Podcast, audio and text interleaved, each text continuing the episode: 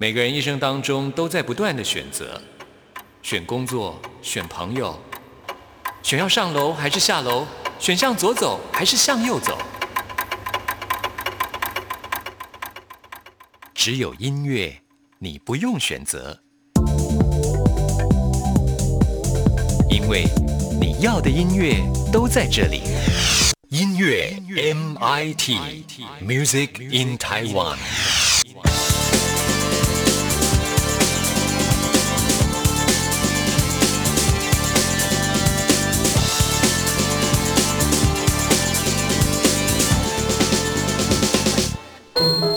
来自星星的音符。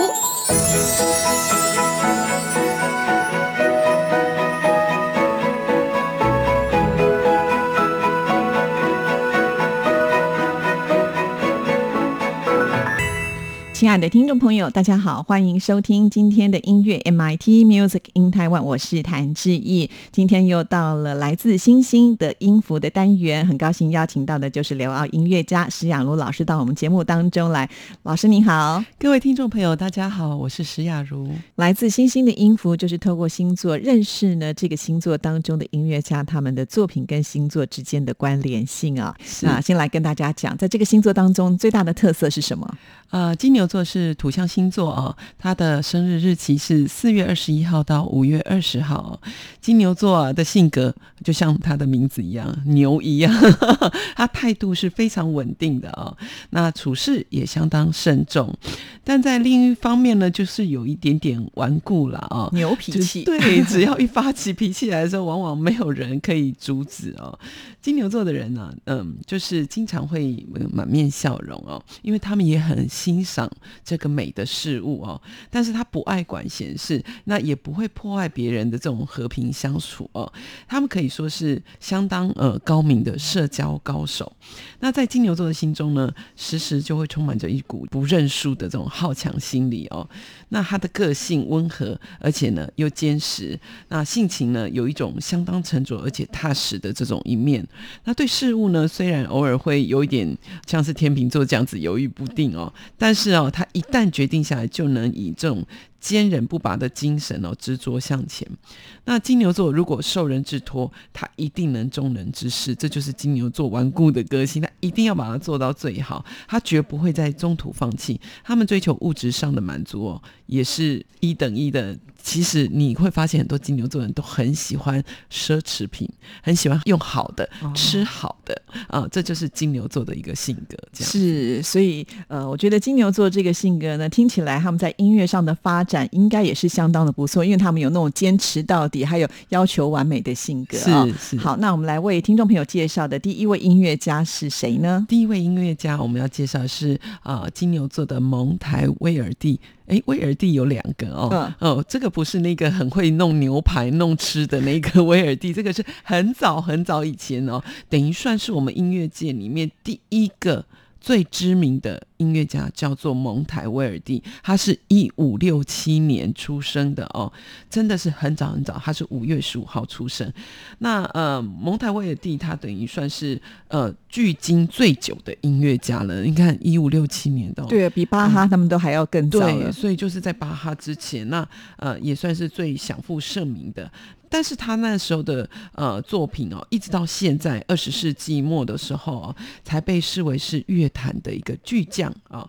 他是出生意大利，当时呢，十六世纪的克雷摩纳哦，就是他出生的这个意大利的城市哦。非常盛行音乐，那当地呢也开始出现许多有名的这种制琴师。我们知道，在意大利哦，嗯，我前一阵子也在帮呃一位企业家在寻找一把很好的大提琴。那意大利就是有很多这样子很棒的制琴师，所以他在这个地方呢加入了一个主教堂呃的乐队。然后在这期间呢，他就开始学习创作。那他十五岁的时候就发表第一部的作品，叫《神怪小曲集》，还。还有他最著名的牧歌哦，三十二岁的时候，蒙台威尔蒂呢跟他的妻子啊克劳迪亚凯塔尼奥结婚。那他那时候呢事业才刚开始发展哦，就获得这个宫廷乐长的职位哦，并且在四十岁的时候就完成他的第一部。歌剧，这一部歌剧非常非常的有名，叫《奥菲欧》哦。那我们今天要欣赏的就是《奥菲欧》里面的这个《天上玫瑰》，好美的名字哦。对，那然而在他的事业顺利的时候，哈，他的妻子就因病去世。那我们这可以来讲一下哦，这个里面的故事有一点怪谈，嗯，就是说他创作了这样子的一个主题。那因为奥菲欧。呃，算是蒙台威尔第的呃第一个创作的这个歌剧，也是歌剧史上最早的一个杰作。那歌剧的故事哦，是改编自希腊神话故事。奥菲欧他就是太阳神阿波罗跟缪斯女神卡利欧碧的儿子。奥菲欧具有极高的艺术天分哦，不只能谱曲哦，也能弹，也能唱，所以他在希腊神话里面算是音乐之神啊。那天地万物啊，跟飞禽走兽都会沉迷于他的这个乐音，甚至呢，连无心的岩石哦，这种没有办法动的这样子的岩石，都会为他所呃做的曲子或演奏的音乐所感动。那他的。父亲阿波罗哦，就呃知道他孩子有这个天分哦，就把汉密斯哦这种式神哦，就送给他这个七弦琴，就转送给这个奥菲欧，那让这个奥菲欧更能够尽情的去发挥他的呃天分。呃，这部歌剧哦是呃奥菲欧就是为了拯救死去的这个妻子游历地采哦，不顾一切的前往地狱去向阎王求情的故事。那途中就先以自己美妙的歌喉就催眠了看守者，那他就通过地狱之河之后呢，他并且也感动了这个阎王的妻子，最后阎王妻子就一直跟阎王说啊，他真的音乐太美妙，那就感动说啊，他要来救妻子，就通过这个重重考验，终于阎王呢啊也让他啊进入到这个地方，以与他的妻子去团圆。那我们今天欣赏这个音乐的《天上玫瑰》哦，是呃在奥菲欧跟尤利蒂彩的婚礼上哦，奥菲欧唱着这个天上的玫瑰，人世的生命哦，这么大的快乐不能言传。那可以回应这个呃，其实奥菲欧跟尤利蒂彩他们的情感哦是相当相当的呃浓烈哦，但是呢呃呃尤利蒂彩呢就被毒蛇哦咬死的这个噩耗哦。奥菲欧就顿时就陷入这种悲痛的深渊哦，那发誓自己要到黄泉底下去救这个妻子尤利蒂彩，他就是不断的用音乐来迷惑这个所有的这些呃挡住他去路的这些仙子啊、阎王啊，阎王就告诉他说：“你可以救他，可是呢，你绝对不能回头，你要答应我。”可是走到快要出这个门的时候呢？奥菲欧就突然想说，不知道他的妻子是不是真的有跟来，他很担心哦，所以他就回头一看，这个时候他看到他的妻子就突然从他的背影中消失了啊，真的太可惜了。对，所以呢，他就永远失去了这个有利地财，那他就唱出了山也悲痛，石也哭泣的这种悲泣之歌。是，那奥菲欧歌剧在首演成功之后啊，蒙台威尔蒂的妻子啊。开他尿也不幸就是这样子过世哦。这对这种选择这样悲剧的希腊神话题材的呃蒙台威尔蒂，无疑是一个很大的重击哦。那金牛座具有艺术天分，他也喜欢安静以及居家的生活，心地呢非常仁慈而且深情。他是一位忠实能够满足他自己的婚姻配偶的一个先生哦。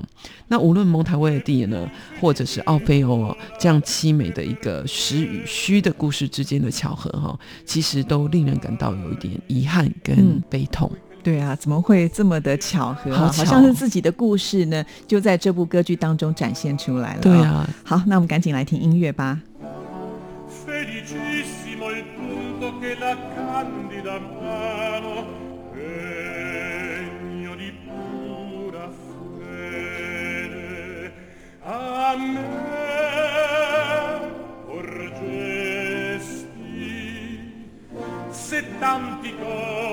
Avessi quant'occhi al cielo eterno e quante chiome an questi con gli ameni il verde maggio tutti colmi salino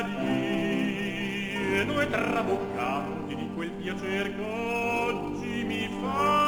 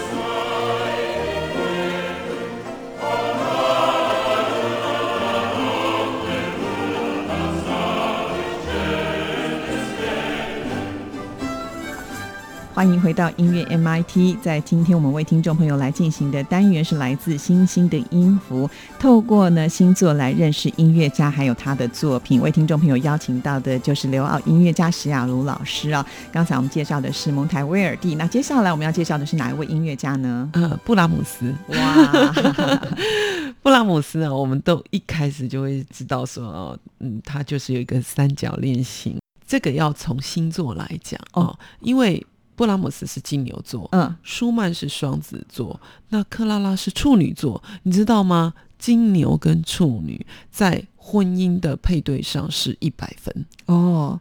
爱上这个呃克拉拉哦，其实也是因为他那时候是很仰慕舒曼，然后他就是成为这个舒曼的学生。那因为我们知道舒曼他。最后有精神疾病，对啊，有忧郁症，又有幻听。对，那其实呃，他后来有投河，就是自杀，然后未遂，然后被送到精神病院嘛。其实他多多少少跟这个三角恋也有一点关系。嗯，因为自从布拉姆斯去找他以后，呃，仰慕他，想要跟他学习。其实舒曼没有教布拉姆斯什么样的呃音乐技巧，都是他本来一开始就看到布拉姆斯的才华，然后呃，进而就。答应让他成为他的学生，可是他真的没有传授他太多，完全是布拉姆斯他的才华洋溢去受到呃舒曼的青睐，这样子。对，那我在呃看到这个他们的三角恋情的时候，当然我也呃去比对了一下星座的配对哦。那双子和处女其实这个是会有一点点不合的，可是你知道吗？克拉拉是非常爱舒曼的，对呀，甚至是不顾他父亲的反对，对，因为克拉拉自己很有才华，是，然后他父亲是希望能够把他推向国际间去，让大家认识这一个女性的天才少女。他想说，如果结了婚，可能就会断送她的演奏的机会嘛，所以当时他是不顾一切的去阻挠她。但是克拉拉真的很爱舒曼，对她真的很爱他，即使到了他过世以后，他都还是觉得，呃，舒曼离开他对他是一个很大的打击。对，但是他也呃，对于呃布拉姆斯，他有一种不无法说出的情感，因为呃，在舒曼进入到精神病院之后啊，是有一段时间是禁止家人去探视，嗯，就是连克拉拉他都不能进去，嗯，那唯一能够进入到病房的是布拉姆斯。那当时布拉姆斯就是有一点点。呃，代替舒曼成为他们家的家长，帮他照顾这个家，甚至于还做了什么事情，帮他呃，就是记一些呃记账啊，比如说支出了哪些，你会觉得很好，他们家的管家的感觉。金牛座的，哎，金牛座其实很擅长这块，对，就是布拉姆斯居然可以就是做到这么，你知道布拉姆斯有多有才华，然后他也很帅气，他居然可以做到说，哎，我因为我爱克拉拉。所以我就呃帮他记账，然后管理家里、打扫家里，就是所有大小事务都由布拉姆斯来做。其实克拉拉比布拉姆斯大十四岁哦，很难想象，就是究竟这个布拉姆斯对于克拉拉所产生的这种情感哦，有多么难以自拔的爱情哦。这样有学者曾经分析，就是说，或许正是因为布拉姆斯他的母亲哦，他也比他的父亲大了十七岁。哦，是哦，妈妈比爸爸大十七岁，在那个年代可以说是很少见的，所以克拉拉比呃布拉姆斯大十四岁。这件事情好像也是在他的脑海里是许可的，对，因为他家自己就是这样子哦，所以才让这个布拉姆斯从小就有一种恋母情节哦。那布拉姆斯对于克拉拉的情感，舒曼其实是看在眼里的。呃，纵使这个舒曼嘴里不说，但眼看自己病情一天天的加重哦，就连这个孩子们跟布拉姆斯的感情好像都比他 跟他，因为他没办法照顾啊，对，还要好哦。那当然了，就是他获得了克拉拉毫无保留的信任啊，同时也陪伴他度过人生最艰难的时刻哦。我们今天要欣赏的曲子是《哦，死亡》，想到你是呃相当的痛苦的哦。那其实，在一八九六年，克拉拉是七十七岁的时候离世。那时候，其实他听到克拉拉的噩耗的时候，哦，那他就匆匆忙忙就赶快就是赶去看他。可是他去的时候已经入殓了，所以他其实没有见到克拉拉的最后一面哦。虽然在离开了克拉拉，他都一直跟克拉拉是保持。呃信件的往来的联络哦。那这其实之之间，他也其实布拉姆斯也去呃谈了一次恋爱，甚至要结婚也都呃没有结成，因为他觉得哦，就是那个妻子其实是没有办法呃对他的作品。产生认同，而克拉拉是不一样。克拉拉是相当喜欢布拉姆斯的作品，因为毕竟他也是一个音乐家。对，他就在呃信中，布拉姆斯写了呃对克拉拉写说：“没有了你，我没有办法独自活下去。你就是我的灵魂。如果有一天呢，灵魂消失了，那我的肉体也逐渐会凋零。”那我们今天所听的这个呃四首严肃的作品呢，其实是在布拉姆斯最后的生日，一八九六年五月七日完成的哦。这是呃为南丁允钢琴的这个歌曲集。这套歌曲哦，找不到什么线索可以证明是为克拉拉所写的，但是似乎跟多少跟他的生病还有去世有关哦。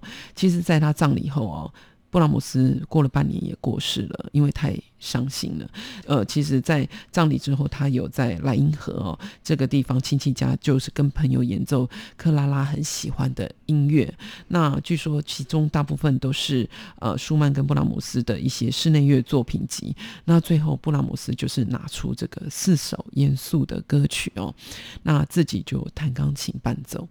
那据说当时他眼泪一直不断的流下来哦，以至于弹琴的这个钢琴的双手。哦，就突然停了下。那这个停了下来，据说当时哦是一种很奇异而且很动人的一个情景哦。所以金牛座跟处女座这种坚定不移的，就是按照他们的相互的原则在行动着。他们对于悲剧和轻浮愚昧的区分都有明确的这个见解哦。呃，这样子的一个呃三角恋，其实是让我们都是很深刻，而且也非常的深受感动。对啊，很特别的一段故事。好，那我们现在就来听音乐喽。O, o.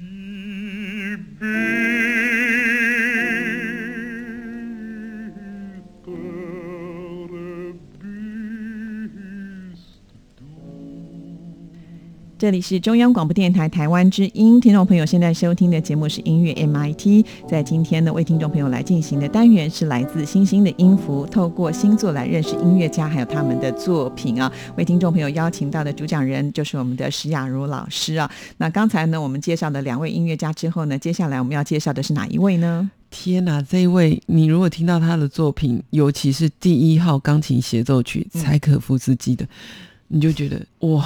你好喜欢又好震撼，你完全被吸进去。这首曲子也是我自己个人很喜欢。很巧的是，我们刚刚介绍布拉姆斯嘛，布拉姆斯跟柴可夫斯基是同一天生日哦，这么巧？对，都是五月七日的金牛座哇。柴可夫斯基是俄国的那个浪漫乐派的作曲家，他的作品呢，除了是以浪漫风格为基准，他还有结合民族乐派的一个特征哦。柴可夫斯基出生在呃沃特金斯克的一个贵族家庭哦。从小呢，呃，他就是在母亲的教导下学习钢琴哦。由于父亲的反对哦，他就进入了法学院，真是厉害，还学习法律哦。那毕业以后呢，他就在法院工作。二十二岁的时候呢，柴可夫斯基哦就辞职哦，进入圣彼得堡音乐学院，跟随安东·鲁宾斯坦哦学习音乐创作。因为成绩很优异哦，毕业后呢，他就随即担任这个莫斯科音乐学院的教授。那金牛座的呃柴可夫斯基哦，被认为是有同性恋的倾向哦。他在当时的社会环境当中，一直试图着去压抑自己的情感，因为在那个年代是不被允许这样的事情发生的。是，嗯，那柴可夫斯基哦，在与自己呃崇拜自己的女学生哦的婚姻哦破裂以后，那他企图要自杀哦。那于是他的朋友就把他送到外国去疗养哦。这段期间呢，开始呢，他就和一个热爱音乐的俄国铁路大亨哦，呃，梅克夫人通信啊。这个梅克夫人呢，就是后来成为他的赞助人哦。他就是在后期的阶段的作品呢，几乎大部分你都会看到他提现送给这位夫人哦。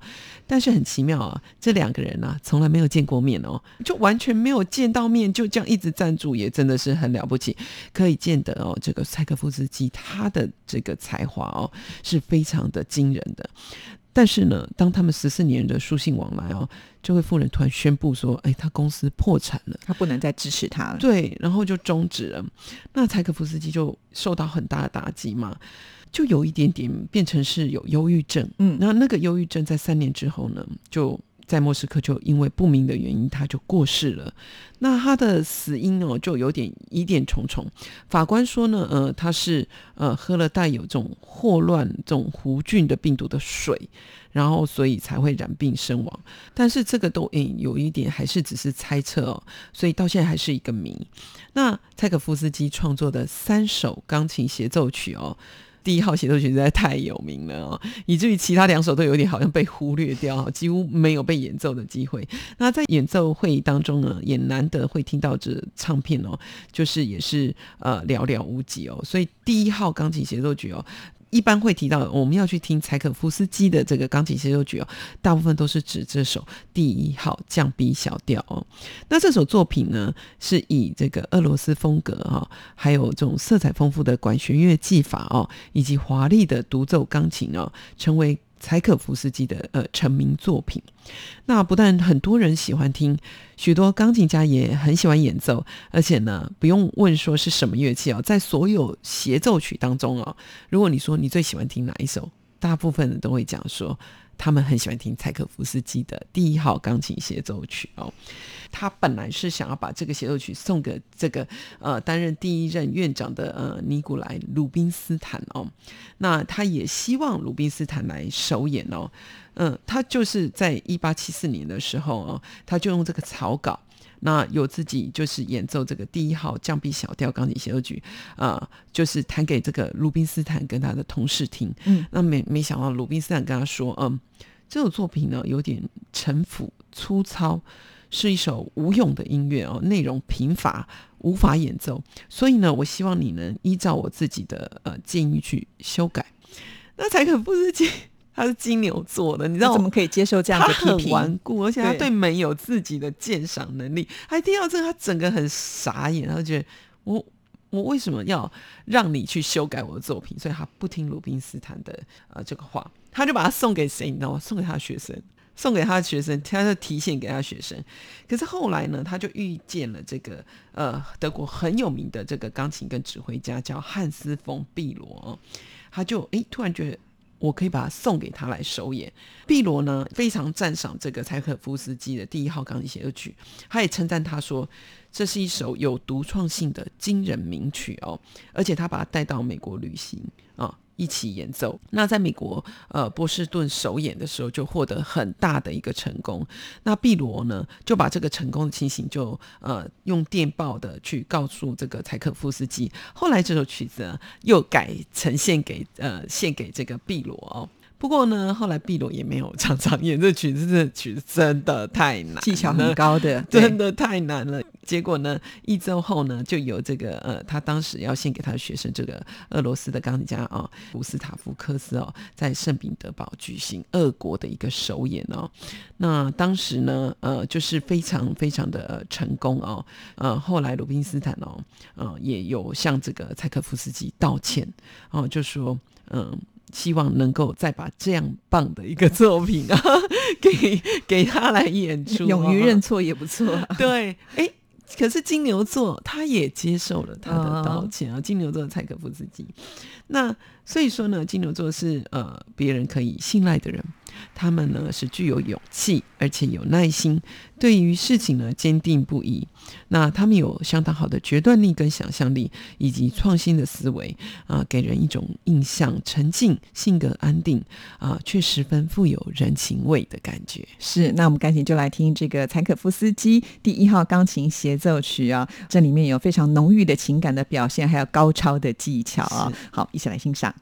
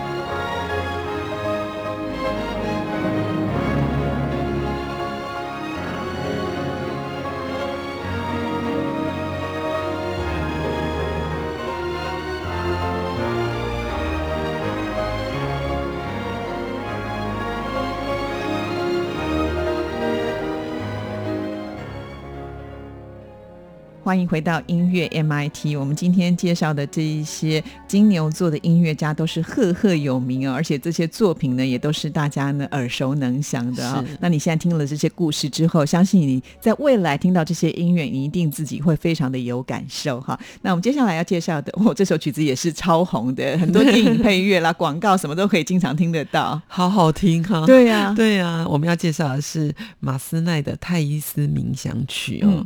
那一八四。二年五月十二日出生的金牛座马斯奈是一位法国作曲家的啊，还有音乐教育家。马斯奈最著名的呃是他所创作的歌剧哦，他一共写了三十多首歌剧。马斯奈出生于这个罗亚尔省哦附近的小城镇，他的父亲呢是一个高阶的工程师。那金牛座马斯奈呢从小就显露出在音乐上的天赋。马斯奈在十一岁的时候就进入巴黎音乐学院就读。一八六三年的时候啊，那他是那个时候毕业的时候，赢得了国家的最佳音乐奖——罗马大奖。这个是只要得到罗马大奖哦，其实你知道吗？他们是国家可以资助你，然后到意大利去读书，然后去发展，然后供给你所有的生活费，还给你奖金，而且一去就是两三年哦。嗯嗯，所以这个罗马大奖是非常的殊荣的。对，除了荣耀之外，就是请国家的力量来支持你。对对，所以你等于是呃。不用愁这个所有的呃你的费用啊哦，然后就会专心的做你的音乐就对。然后通常在罗马大奖之后，大家只会更厉害。所以呢，在那之后呢，他的呃许多流派中哦，他就大量的创作哦。但很快的就以他的歌剧啊闻名于世啊。马斯奈呢，总共写了四十多部风格各异的作品，从呃歌剧院啊到古典神话啊、浪漫喜剧、抒情电视剧，以及这个清唱剧、歌颂和呃这种芭蕾舞剧啊。那马斯奈在十九世纪末和二十世纪初的时候呢，呃，他创造了一系列的成功哦，使他成为法国歌剧的主要作曲家。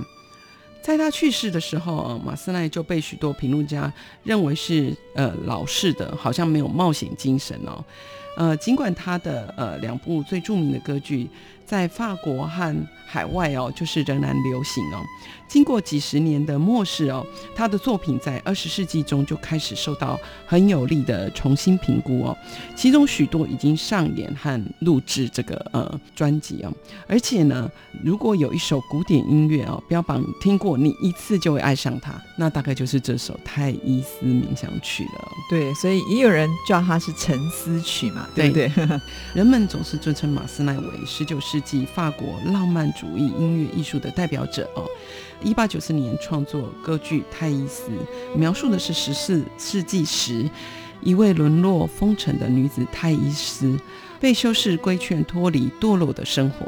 那距离《泰伊斯冥想曲》这段呃间奏曲中，泰伊斯呃沉浸思索，决定跟随呃修士成为修女。不过最后修士却发现自己早已经爱上泰伊斯哦，却再也没有机会得到他的爱情。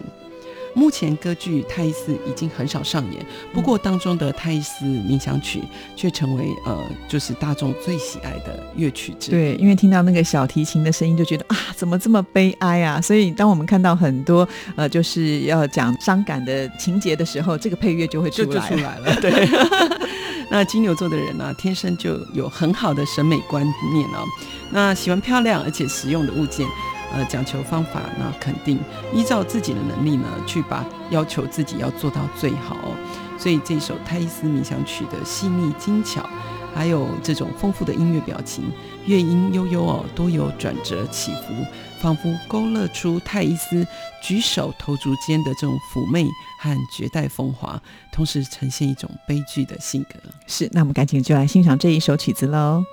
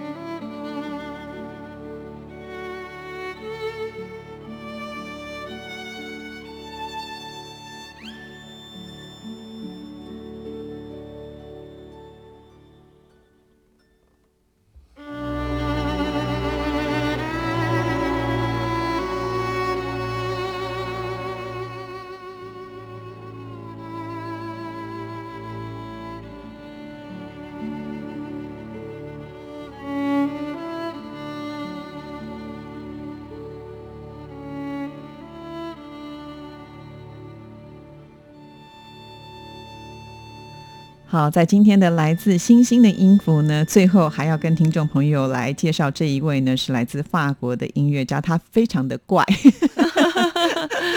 他叫萨提。对，虽然怪，可是太有才华了哦，我觉得他很不金牛哎、真的、哦。对我就是研究了一下，我觉得这种怪怪的个性，而且你知道吗？他是五月十七日出生的、哦，那终身也没结婚。那大家就说哦，这个人哦怪癖行径真的是一箩筐，因为他也不像学院派这种音乐家很正规严谨的去写音符，然后他作品弹奏的指法也很简单，也没有什么华丽的角饰。然后，而且他作品很喜欢取一些很奇怪的曲名，对对，很哲学，但是你听到你就会很喷饭这样。对啊，像什么软趴趴前奏曲啦，是写给一只狗听的啦，还有树林里面一个胖胖好好先生速写和媚态。所以你其实看到这些的曲名的时候，你就想说，这个音乐家到底他要表达的是什么啊？其实他好像都没有什么特别的意义，他就是想到什么他觉得奇怪，他就把它放上去，所以我们根本就不知道为什么他要写，跟曲子也没什么关系这样子。呃，萨提就是总是被讥讽为这种业余的钢琴师哦。那他的名气呢，并不会像其他的音乐家那般的闪亮哦。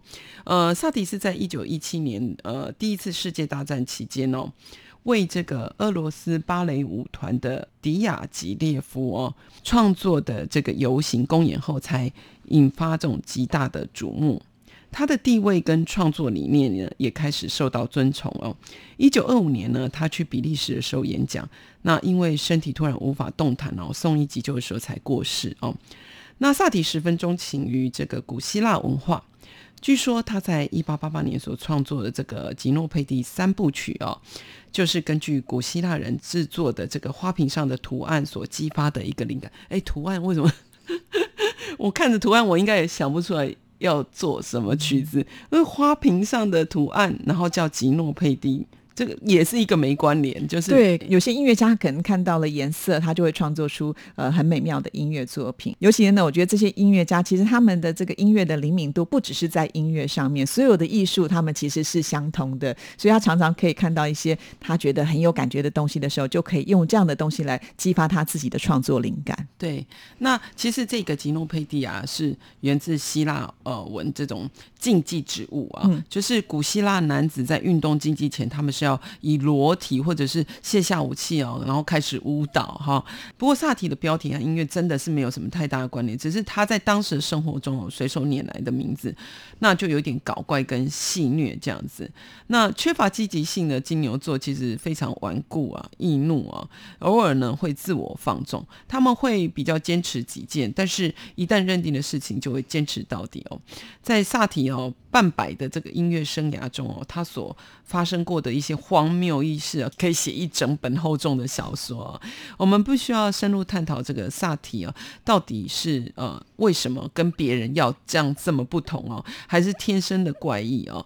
他重要的是啊，他接受或奉承主流是一件很容易的事，但萨提是花尽这个毕生挑战哦，传统去突破他的极限哦，所以呢，以十九世纪的眼光来看哦，他绝对是个不讨人喜爱的一个异类哦，他的音乐实在是太实验了，太反潮哦，所以因此呃，同代的人就不能够理解哦，反而是我们现在的二十一世纪的社会哦，它就变成是一种引领风骚的一个主流。对啊，因为他常常写曲子是揶揄之前的这些音乐家，他连莫扎特都敢说、对哎，对。连肖邦的作品他也就是那边批评，他甚至呢会在他的作品当中呢，就是呃把古典音乐我们会觉得很应该有的手法呢去做一些改编，然后去讽刺这些音乐作品，对他甚至也讽刺他自己，所以我就觉得这是一个很特别的金牛座，他是不管别人怎么看他的眼神到底是什么，他就依然自我。是，好，那我们今天要来听的是他什么作品呢？